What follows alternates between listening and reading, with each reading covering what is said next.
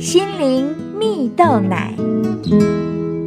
各位听众朋友，大家好，我是刘群茂，今天要和大家分享身教的力量。有个故事说到，在某一年除夕前，爸爸带着一家大小准备回到老家，由于工作出了状况，延误了出发的时间，以至于没赶上回老家的班车。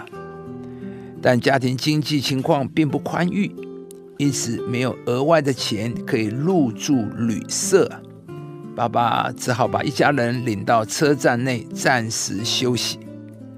而刚好外面有一个卖馄饨的小摊贩，而妈妈呢，索性把不住旅社而省下来的钱呢，从中拿了一些啊，一口气买了一碗两毛钱的馄饨七碗。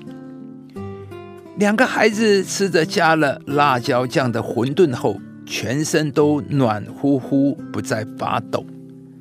吃喝饱足，也开始萌生想睡的感觉啊！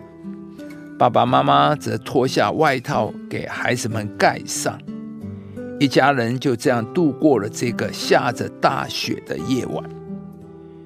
两个孩子成年后，每当一家人聚在一起，总喜欢聊到那个夜晚，在孩子们的记忆里，没有寒冷，没有风雪，而有的是父母温暖的守护。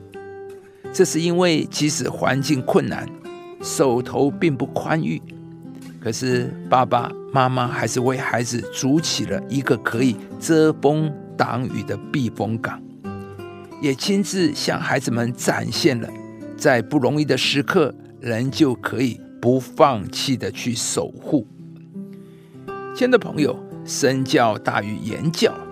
故事中的爸爸妈妈传承了困境不放弃的品格给孩子们，这份温暖的守护，也将成为孩子们往后面对成长风雨的坚实力量。在圣经里有一名女子，名字叫做哈娜。她久久不能生育啊，而这个问题对当时的妇女是一个很严重的问题啊。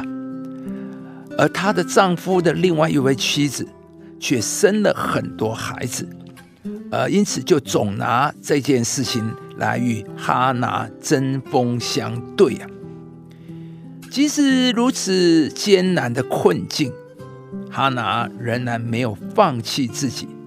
反而积极向神祷告，求上帝赐他一个孩子，而上帝呢，也就垂听了哈娜的祷告。后来，哈娜便怀孕生了一个儿子。而哈娜得到这个孩子之后，便教导了很多美好的品格给他，而没有因为曾经的困境使孩子染上任何不好的习性。而孩子也日后成为一名优秀的先知啊！亲爱的朋友，你期待把美好的品格传承给下一代吗？哈拿没有把环境的阴暗、忧伤，甚至仇恨、报复不平传给他的孩子，反而把健康、活泼和灵性的美好深深的扎根在小孩的心中。就像珍贵的黄金，经过淬炼脱去杂质，就能成为传家之宝，在家族里一代代的传承。人不一定可以选择环境，但一定可以选择如何被影响。今天，上帝要来帮助你。当你愿意选择不接受环境负面的影响。你将能够得着从上帝而来的智慧，知道如何与环境立下一个健康的界限，过滤所有的杂质，而留下精华，并传承这份宝贵的经验给下一代。你的人生也将散发馨香之气，成为你所在地方的美好祝福。你们无论做什么，都要从心里去做，像是为主做的，不是为人做的。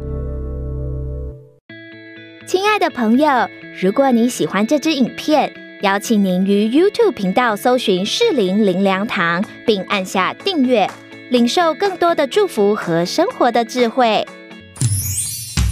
以上节目由中广流行网罗娟、大伟主持的《早安 EZ 购》直播，欢迎电台、好家庭联播网联合播出。